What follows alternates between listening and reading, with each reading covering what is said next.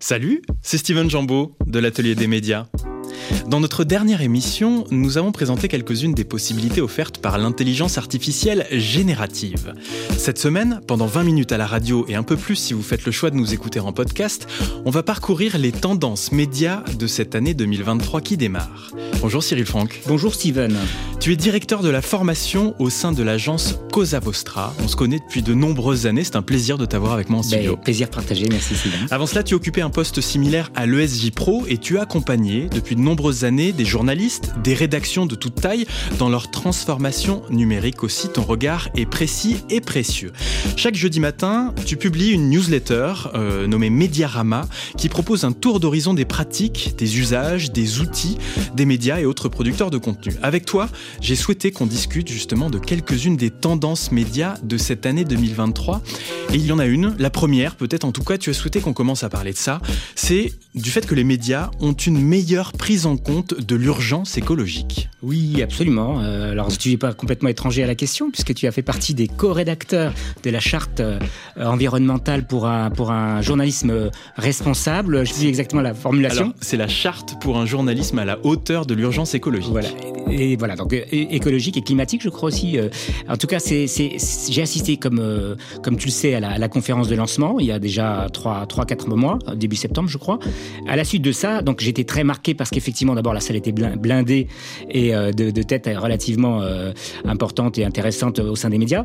Et, depuis que vous avez lancé cette initiative, alors en quoi consiste-t-elle? Elle consiste, comme tu le sais, à essayer de changer un petit peu la pratique dans le traitement de l'information sur les sujets d'environnement et de climat et d'éviter par exemple l'édulcoration de la problématique climatique euh, au motif que finalement il fait bon, qu'il y a du soleil, que c'est sympathique.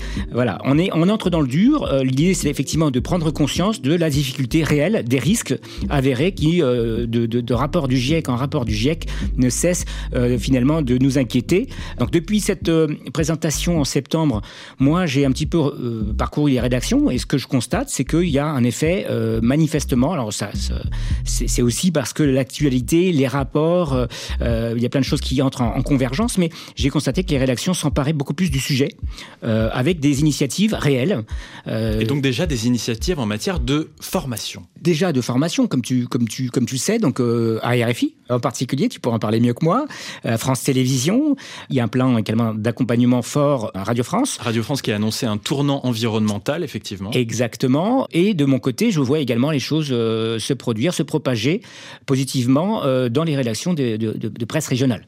Euh, c'est ça qui est intéressant, c'est-à-dire qu'à tous les niveaux, on s'empare de ces sujets environnementaux, climatiques, euh, et, puis on en parle dans toutes les rubriques en fait des sites internet et des, journaux. Oui, c'est vrai que la, problématique qu'on pouvait rencontrer sur des sujets d'environnement et d'écologie, en général, c'était le côté un petit peu ghettoisation de la problématique.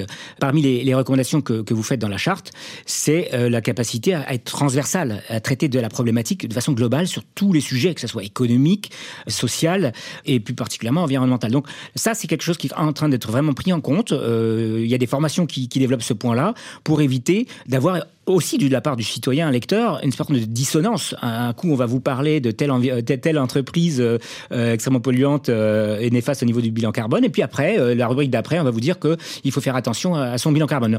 La capacité de le faire de façon transversale, c'est non seulement une nécessité du point de vue du citoyen, mais une nécessité en termes de, cohérence éditoriale et donc d'appétence de son produit éditorial. Ce qui est intéressant, c'est de voir que ce genre d'initiative, donc comme la, charte pour un journalisme à la hauteur de l'urgence écologique, d'ailleurs, j'invite les auditeurs à réécouter l'atelier des médias du 17 septembre 2022, intitulé Les enjeux de la charte pour un journalisme à la hauteur de l'urgence écologique, où on décortiquait euh, ce texte. Il y a des initiatives similaires dans d'autres pays à travers le monde, et il y a des journalistes de premier plan, ou en tout cas d'anciens rédacteurs en chef de premier plan, par exemple Wolfgang Blau, qui était un, des directeurs du Guardian au Royaume-Uni, qui lui aussi eh bien, s'est lancé à, 100% dans ces enjeux-là euh, pour la planète, en fait, tout simplement.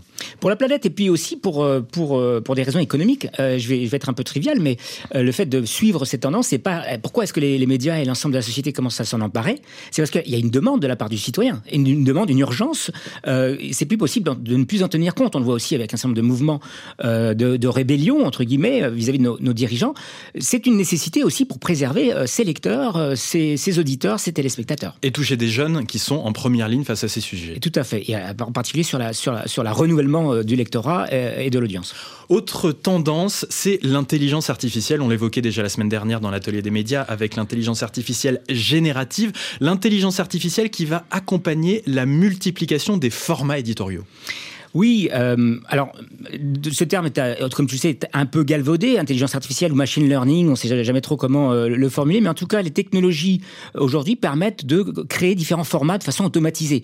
On a de texte qui peut être transcrit de façon vraiment beaucoup plus efficace maintenant en audio et réciproquement, de l'audio vers de la reconnaissance textuelle vocale pour faire du texte. il y a la possibilité aujourd'hui, avec des outils d'animation automatisés ou semi-automatisés, de mettre de la vidéo sur du son.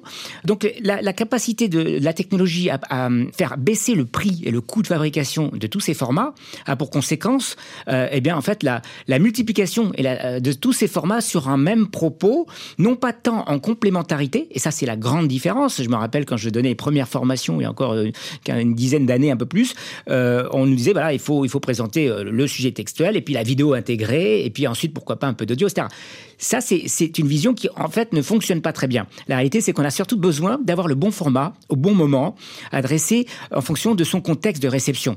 Et c'est ça qui, est en train de changer, c'est qu'aujourd'hui, bah, vous commencez euh, la matinée, euh, vous êtes en déplacement dans les transports par du son, euh, un podcast ou un article lu, et puis plus tard, vous avez un peu plus de temps, vous êtes devant votre écran PC cette fois, vous avez besoin de pouvoir lire le texte sur un autre sujet ou sur ce sujet-là en particulier, pour aller plus en profondeur, parce qu'on sait que le texte, c'est aussi quelque chose qui permet d'aller plus dans la, dans, dans la précision, la rétention et surtout la lecture en diagonale. Ça, c'est très important.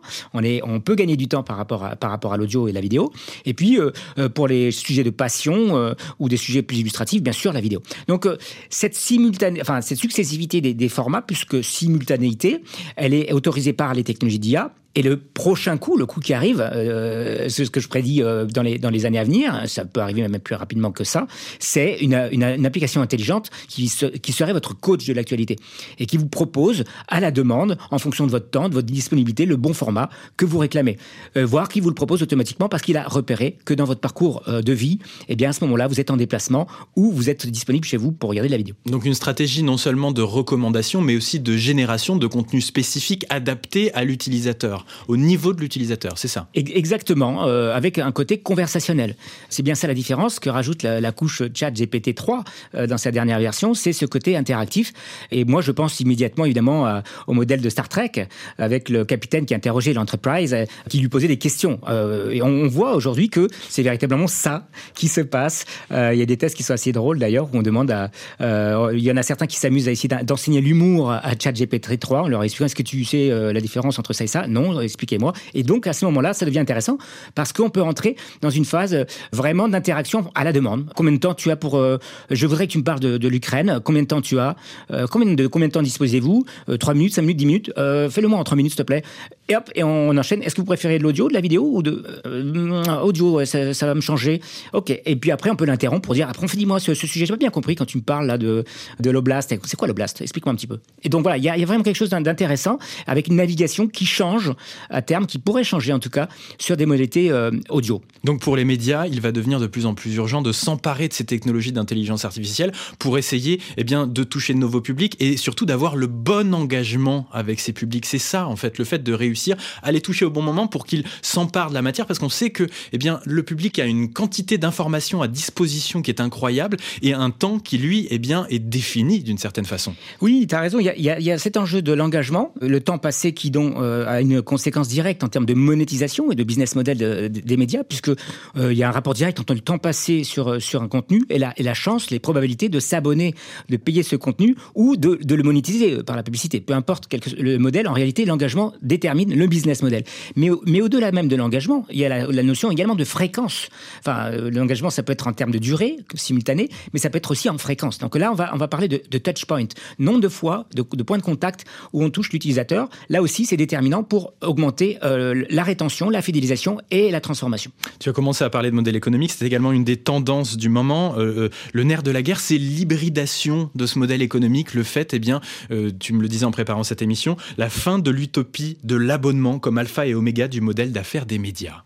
Oui, euh, ces quelques dernières années, suite d'ailleurs euh, en grande partie au rapport Reuters du Reuters Institute, euh, le Digital News Report qui, est publié depuis quelques années, on a constaté qu'effectivement le modèle dominant était celui de l'abonnement. L'abonnement qui allait sauver la presse comme précédemment la publicité devait la sauver dans les années 2010. En réalité, on voit bien qu'il n'y a pas de la place pour tout le monde. Il n'y a pas de la place pour tout le monde. Il y a cette fatigue de l'abonnement qui est relevée également par les derniers rapports Reuters, mais il y a aussi le fait que on se heurte à un environnement économique selon les pays qui peut être différent. En France, on a 11% à peu près euh, des gens qui achètent de l'information sous une forme ou sous une autre. Euh, c'est beaucoup moins que ce qui se passe dans les pays scandinaves. Euh, mais... Ou même au Japon. D'ailleurs, on avait fait une émission sur la presse au Japon, le dernier empire de la presse, où effectivement, je ne sais plus, mais un pourcentage incroyable des foyers sont abonnés à un quotidien papier, encore là-bas. Oui, c'est vrai, le, le Shimbun. C'est vraiment des spécificités, alors pour le coup, culturelles, mais en réalité, en France en tout cas, et dans un certain nombre de pays d'Europe, l'abonnement ne suffira pas. Donc, les éditeurs commencent à, comprendre cette difficulté. C'est pas qu'ils abandonnent, complètement l'idée d'avoir des abonnés, puisque ça, c'est quand même euh, une, assurance d'avoir des revenus euh, fixes, et donc c'est véritablement euh, crucial encore aujourd'hui. Néanmoins, ce n'est plus l'alpha et l'oméga. Euh, il faut aussi compter sur la publicité et les diversifications. Donc, euh, la réalité, c'est que l'hybridation, elle est nécessaire. Il n'y a plus une seule solution. C'est une brique parmi d'autres, et il va falloir aussi penser à, à l'audience. Et là, on en a aussi besoin de l'audience, parce que pour faire entrer, pour faire de l'abonné, il faut aussi faire entrer du monde dans le tunnel de conversion.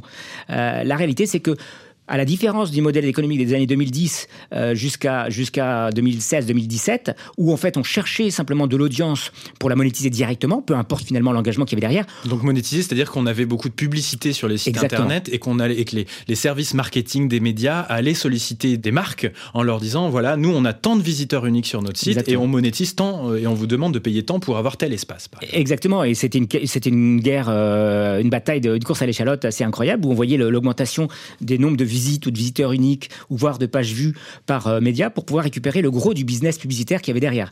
Euh, cette, cette guerre-là, elle, elle, s'est arrêtée en réalité parce que, c'est pas complètement arrêté, mais elle a un autre motif aujourd'hui, c'est celle de faire entrer du monde dans le tunnel de conversion.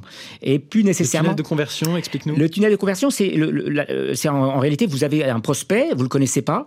Petit à petit, il va s'inscrire, euh, par exemple, à, à, votre newsletter, il va avoir un peu plus de familiarité à votre marque, etc.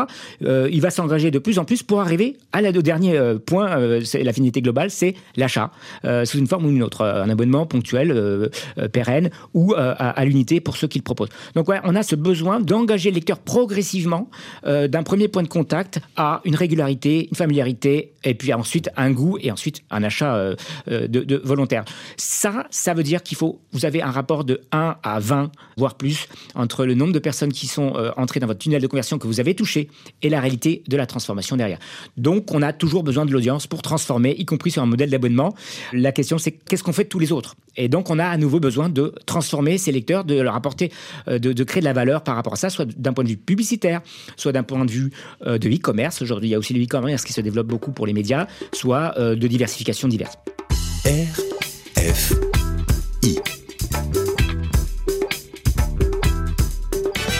Sont ceux qui profitent de ma détresse peu ceux qui veulent que je vienne. L'Europe nous appelle tous les jours à sa conquête. On veut son amour, pas la guerre. Réussir ou bien mourir, c'est la promesse. Le clairon de la première heure laisse-nous croire que nous appellent toutes les richesses. Du monde, on oubliera la peur. Du monde, on oubliera les dangers. Nos grands-pères dans la grande guerre, comme nous, ont déjà été piégés par l'homme, le désert et la mer. Je veux partir car il n'y a pas d'avenir ici. En moi, j'ai une plaie à vivre. Mes souvenirs sont des lames d'eau frappant le récif. Agressif. Je vis dans ce monde comme en apnée, à deux doigts de l'apoplexie. Ma tête est sur le point d'exploser. Pas loin, je suis de l'asphyxie. Tu sais, si nous étions mieux organisés, moins dépendants, moins divisés, mieux équipés, mieux nourris, plus rassurés dans notre estime, on rebâtirait toutes les pyramides. Ma terre porte tellement d'histoire. L'Afrique devrait être pour moi l'Amérique. Et pourtant, je n'ose pas m'y voir. J'ai besoin d'air, j'ai besoin d'or. Je me dois d'honorer mes morts. J'ai besoin d'air, j'ai besoin d'or. et d'améliorer mon sort. Hey, quel est le prix pour retrouver ma dignité Au marché, ma vie n'est pas encore affectée. Quel est le prix pour retrouver ma dignité? Au marché, ma vie n'est pas encore affectée. En CFA, on vaut l'euro. En CFA, on vaut l'euro. En CFA, on vaut l'euro. En CFA, on vaut l'euro. Vous écoutez l'atelier des médias de RFI, je suis avec Cyril Franck de l'agence Cosa Vostra et nous discutons des tendances médias de cette année 2023 déjà entamée. L'atelier des médias. On a toujours euh, tendance à dire qu'il y a un triptyque de sources d'audience pour les médias, un triptyque composé de la notoriété de marque, donc les gens qui connaissent ce média, notre média, et qui viennent, qui font la démarche par exemple d'aller sur le site de RFI.fr ou sur son application. La deuxième euh, dimension, euh, c'est tout ce qui est référencement, donc généralement ce qu'on appelle le SEO, le fait que les gens font une recherche sur Google et tombent sur le site de RFI dans leur page de résultats de recherche. Et ensuite, la troisième dimension, c'est les réseaux sociaux. Et tu prédis un essoufflement des réseaux sociaux généralistes, notamment de Facebook et Twitter. Alors, euh, c'est, bon, je le prédis, c'est plutôt, j'observe. j'observe effectivement l'année dernière, euh, par exemple, on a eu à peu près 15% d'engagement de moins sur les réseaux sociaux en moyenne, en général, aux États-Unis. Et c'est effectivement beaucoup lié, semble-t-il, à une forme de repli vis-à-vis de l'information, euh, de, de, volonté d'échapper à l'angoisse des mauvaises nouvelles qui se sont accumulées, il faut bien le dire, ces trois dernières années. Donc voilà, on a, on a ce repli en termes d'interaction avec les médias sur les réseaux sociaux. Et globalement, il y a aussi un autre facteur, c'est le côté un peu toxique qui s'est développé sur Twitter sur Facebook et sur l'intégralité de, ces, médias qui proposaient une interaction avec tout le monde. Euh, on était dans une utopie pendant très longtemps de tout, amis avec tout le monde, on est potes avec tout le monde et voilà. Il y a même une publicité, je me rappelle, dans les années 2015 euh, d'IBM qui s'en amusait en disant euh, combien t'as d'amis toi? Moi j'en ai 355. Ah oui. Et toi? Bah, J'en ai 5 mais t'as parlé avec qui récemment? Voyez donc il y, a ce côté un petit peu dérisoire de cette course au nombre d'amis qui ne sont pas des amis mais vraiment des contacts. Donc la difficulté c'est de se dire eh bien effectivement ces réseaux généralistes ne sont plus forcément les meilleurs euh, endroits pour avoir une conversation riche, sûre, et cette conversation se déplace plutôt sur des messageries, euh, sur des groupes euh, ou sur des forums dédiés, voire, c'est ce que j'appelle de mes voeux, sur les espaces communautaires des médias. Et on le voit sur des petits médias, sur, des, sur des médias communautaires qui ont créé des niches. ça fonctionne bien parce qu'on a besoin de se retrouver entre soi.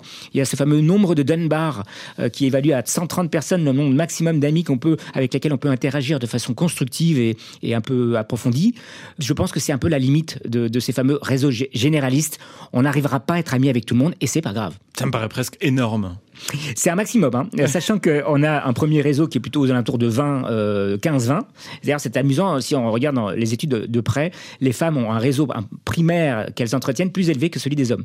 On est plutôt d'un rapport de, 15 pour les hommes à 20 pour les femmes. Et puis ensuite, il y a le deuxième rideau, ceux de ces relations un peu plus distantes. Et puis après, encore, après le troisième réseau. C'est vraiment les, les degrés de séparation euh, qu'évoquait je ne sais plus quel chercheur euh, qui s'est réduit euh, ces dernières années à, je crois qu'on est à, à un niveau de 2,7. On est moins de 3 je crois. Il y a un réseau social qui euh, a une croissance, en tout cas en termes de nombre d'utilisateurs et d'engagement qui est impressionnant. C'est TikTok, le réseau social chinois, euh, dont les chiffres euh, sont, impressionnants, sont affolent. Oui, c'est la plus grosse et la plus rapide progression de l'histoire de toute plateforme numérique. En réalité, on n'a pas vu un décollage aussi rapide dans toute l'histoire de n'importe quel type de réseau, de, de plateforme. Et ce qui est impressionnant, c'est que c'est sur tous les continents. C'est sur tous les continents. Il y a plein de facteurs à ça. Je, je m'intéresse beaucoup à TikTok. L'outil lui-même est, extrêmement intéressant. Euh, il fonctionne très bien. L'algorithme est très malin. Euh, il, permet une ouverture euh, et une, capacité pour chacun d'y trouver une, résonance, contrairement finalement aux autres plateformes qui favorisent la popularité, etc. Il est beaucoup plus ouvert. Mais ce sont des algorithmes ultra puissants, c'est-à-dire qu'il y a une addictivité monumentale aux stories que l'on peut trouver sur TikTok. C'est-à-dire qu'on peut y rester vraiment des heures. Oui, c'est sans s'en rendre compte. C'est exactement le d'ailleurs l'un des ingrédients de son succès. Hein, c'est le c'est le, le, truc sans fin, le format court, impactant, avec une une liste qui qui, qui infinie. Euh, c'est le l'infinite euh, scrolling euh, qu'on dénonçait autrefois sur sur les interfaces web. L'interface l'UX de cette application est extrêmement puissante, extrêmement maligne, mais il faut pas non plus oublier un facteur très important c'est les investissements euh, que, euh, que, TikTok a fait dans cet outil, à la fois en développement euh, R&D, mais également en publicité et marketing. les chiffres, je les ai regardés encore hier, c'est plus de 30 milliards hmm. de dollars d'investissement depuis deux ans sur cette application. Et donc, oui, c'est vrai qu'il y a des raisons réelles, un usage qui se développe, donc il y a, il y a un bénéfice des, utilisateurs sans aucun doute, mais il y a, aussi, de grosses questions. Il y a des une machinerie. C'est un aspirateur à données personnelles. C'est un aspirateur à données personnelles, d'où la problématique aujourd'hui du partage des données avec les États-Unis et la, euh, question de savoir s'il va être boycotté au niveau euh, fédéral américain. Il y a aussi la question géopolitique de pourquoi est-ce que la Chine, euh, je ne pense pas que l'éditeur de TikTok soit seul derrière à pouvoir dépenser autant de milliards. Je, pense que derrière, il y a évidemment la Chine. quel est l'intérêt géopolitique pour la Chine de mettre en avant cette application qui n'est pas la même, ça c'est très intéressant, que celle qui est produite localement? C'est pas les mêmes usages. Donc on a, on a quand même aussi beaucoup de questions sur à quoi ça sert pour la Chine de diffuser euh, certains, euh, certaines mauvaises langues. Je ne sais pas si j'irai jusque là. Disent que c'est un petit peu pour nous abrutir, tandis que eux développent beaucoup plus le côté intelligence cognitive, enseignement supérieur, abrutir l'Occident pour eux arriver avec plus de, de fonds et, et, remporter la mise sur le, le, côté soft power, mais à, à 10, 15, 20 ans. Oui, parce que cette application vise et touche en priorité les jeunes. Par exemple, en France, c'est de l'ordre de 40% des 18-24 ans qui utilisent TikTok. Et il y a de plus en plus de jeunes qui utilisent TikTok pour s'informer. Oui, alors oui, ça c'est le côté positif. Il y a, beaucoup de divertissement, de, choses un petit peu légères, d'insolites, mais il y a aussi beaucoup de marques, euh, de, médias, pardon, qui s'intéressent à cette plateforme parce qu'elle elle permet de diffuser. C'est pas un réseau social comme les autres. D'ailleurs, euh, je pense que c'est plus, pour moi, je le considère plus comme YouTube, c'est-à-dire qu'une plateforme de contenu. Euh, et, à ce titre-là, effectivement, on peut s'informer, on peut s'informer, avoir des, des contenus intelligents. C'est pas c'est pas impossible Néanmoins, il faut bien comprendre une chose, c'est que dans cette course-là, euh, c'est souvent les plus instruits, ceux qui ont déjà la connaissance euh, initiale euh, et le capital culturel initial qui bénéficient de cette intelligence. Pour la majeure partie des gens, hélas, c'est plutôt vers du divertissement, voire de l'abrutissement qu'ils vont se tourner, euh, parce que, bah parce que pour aller chercher le monde, euh, pour aller chercher euh, les, journaux sérieux, etc., il faut déjà en avoir connaissance et avoir compris l'importance de, de bien s'informer. D'où l'importance aussi pour les médias d'aller sur ces plateformes, quand bien même il n'y aurait pas un modèle économique derrière, parce qu'on le sait, par exemple, sur TikTok, pour l'instant, il n'y a pas véritablement de modèle économique pour les médias, si on le compare à Snapchat, qui est un de ses concurrents majeurs. Oui, il n'y a pas, il y a pas, a pas d'aspect publicitaire ça, repose la question de pourquoi ils le font, euh, d'ailleurs. Mais euh, oui, c'est important de, bien, et certains l'ont bien compris, de bien prendre en compte la, temporalité. Pour la première chose, c'est effectivement, tu l'as dit tout à l'heure, euh, c'est l'acculturation à sa propre marque média auprès d'un jeune public. Déjà, être familiarisé ce jeune public à sa marque, c'est aller le chercher sur son terrain. Donc ça veut dire que pendant des années, il n'y aura pas de rentabilité. Et un jour, vers 25, 30, entre 25, 30 ans, voire 35 ans, ces jeunes publics acculturés à votre marque média acceptent de dépenser de l'argent pour des raisons euh, bah, pratiques. Euh, où, est-ce que je vais mettre mon enfant à la crèche Comment je vais voter Est-ce que c'est important pour les impôts locaux Donc sur le plan local, bien sûr, mais aussi sur le plan sociétal, avec euh, un engagement vers les médias qui va justifier une, vraiment une prise de risque économique, entre guillemets, plus exactement un investissement. Je me souviens, il y a quelques années, quand j'étais rédacteur en chef de Mashable avec France 24, un de nos partenaires américains de Mashable disait s'être retrouvé dans une conférence face à un public de jeunes lycéens et, euh, d'expliquer euh, la présence de Mashable sur Snapchat, justement, euh, et de parler aussi du site internet mashable.com et des étudiants dans la salle de dire ah bon, vous avez un site internet? On ne savait pas. Pour eux, c'était une marque média qui était uniquement présente sur les plateformes, au premier rang desquelles euh, Snapchat, dans la partie dédiée aux éditeurs, Snapchat euh, Discover. Cyril Franck, euh, dernière tendance que tu as repérée, tu en as un petit peu parlé il y a quelques instants, c'est la nécessité pour les médias, ou en tout cas ils vont le poursuivre, de renouer avec les audiences, de créer du lien, et notamment là-dedans, eh bien, de faire preuve de transparence pour toucher ces publics-là. Oui, alors c'est la, la vraie question de fond euh, pour aller retrouver du public. On a un, évitement de plus en plus important. C'est une vraie problématique euh, globale qui touche pas que la France. Il y aurait euh, jusqu'à plus de 30% euh, des citoyens de chaque pays, en moyenne, qui se mettraient en retrait de l'information pour plein de raisons, et notamment par rapport à, la défiance vis-à-vis des, journalistes et des médias. les études de, la Croix et du Reuters année après année se multiplient pour montrer à quel point cette défiance s'installe. La première chose, c'est effectivement déjà de retrouver ce lien direct, donc cette communauté, cette discussion. On retrouve la question, euh, c'est une opportunité que, les réseaux sociaux généralistes s'essoufflent un peu, parce que euh, moi, j'appelle de mes voeux le fait de, récupérer ces, personnes pour créer des communautés de discussion et d'écoute, d'interaction réelle euh, avec, avec ce public. Ça, c'est la Alors première là, c'est intéressant, c'est-à-dire qu'il y a de nombreuses années maintenant, il y avait des, des, des catégories commentaires. Enfin, en tout cas, en dessous de chacun des articles, on pouvait commenter ces articles.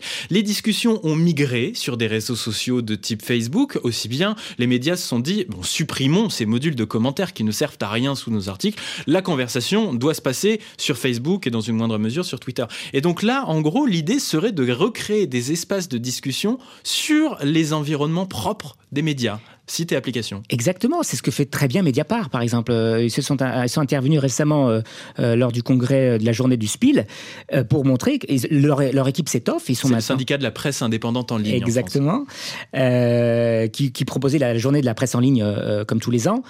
Et à cet, à cet égard, le, Mediapart montrait que son équipe s'était étoffée, qui prenait les choses toujours de façon aussi sérieuse, hein. c'était dès le départ euh, l'un des ingrédients du succès de Mediapart.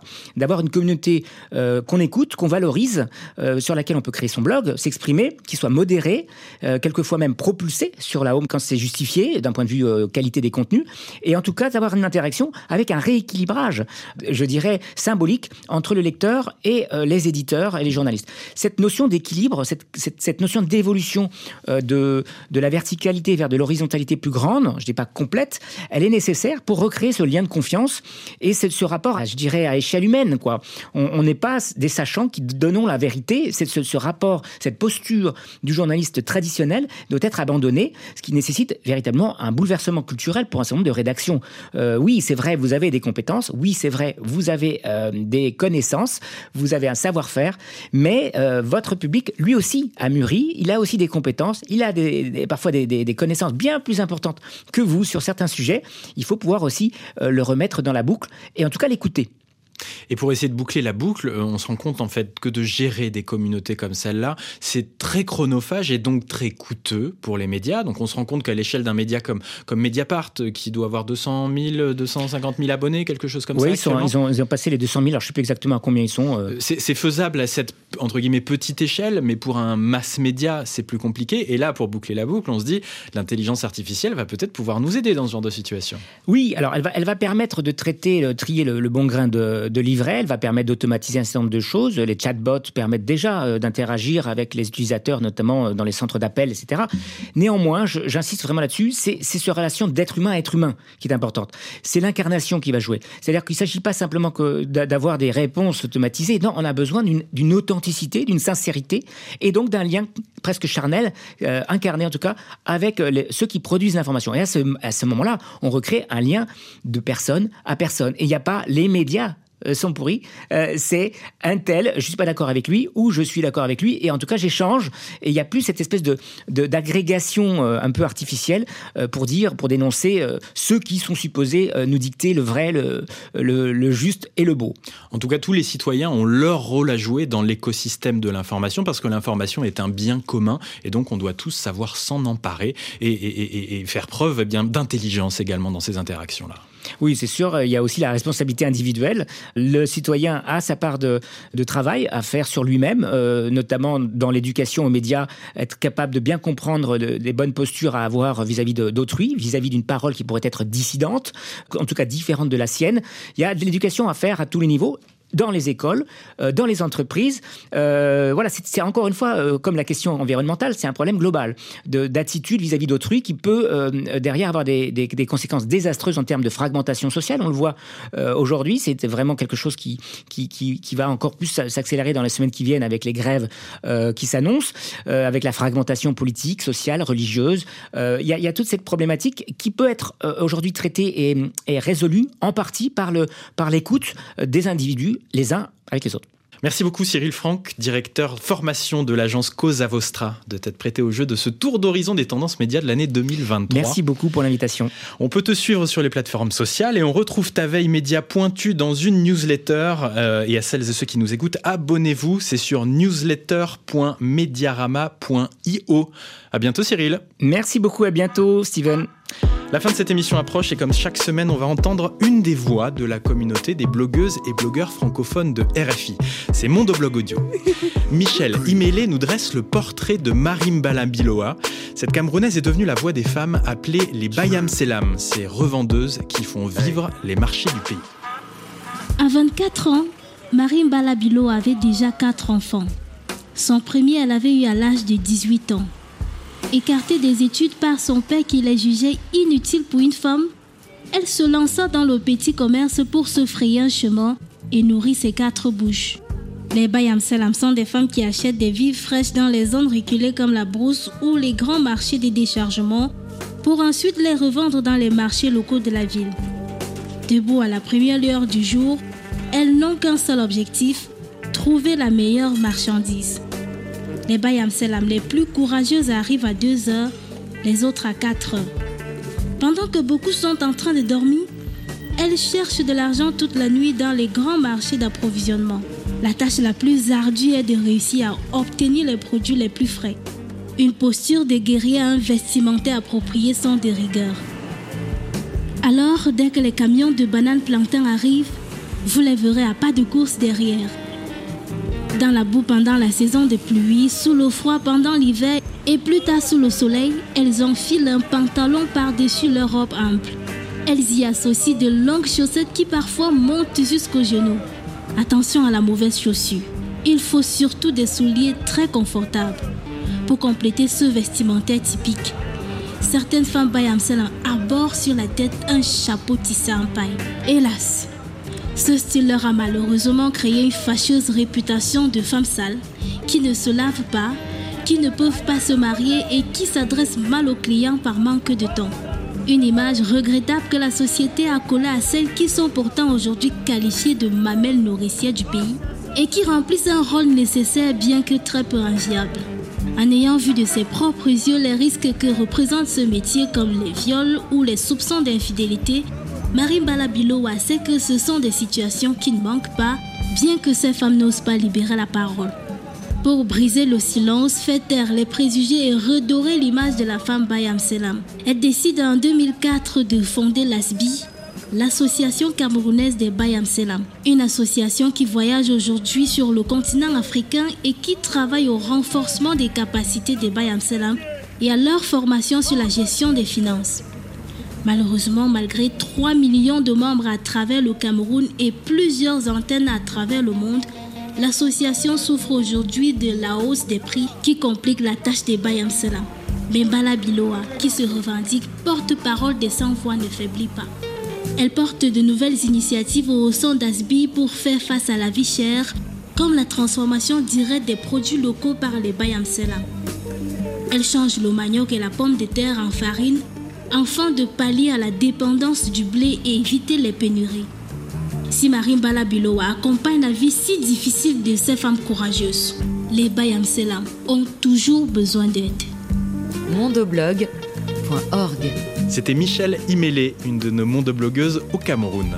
Cet épisode de Mondoblog Audio a été orchestré par Caroline Renaud. Écoutez-en plein d'autres à la demande sur mondoblog.org. Cette émission qui s'achève a été réalisée par Simon de Creuse. Si vous aimez l'atelier des médias, je vous rappelle que vous pouvez l'écouter en podcast en version longue sur Spotify, Apple Podcasts, Deezer ou encore l'appli RFI Pure Radio. Et on m'a dit dans le casque qu'on avait parlé très vite aujourd'hui, donc n'hésitez pas à vous plonger dans le podcast. Pour me contacter, envoyez-moi un mail à l'adresse atelier.rfi.fr ou un message sur Twitter.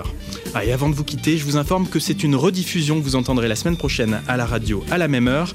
Je vous donne rendez-vous donc dans deux semaines depuis un pays du Sahel, mais je n'en dis pas plus, pour un nouveau numéro original de l'atelier des médias.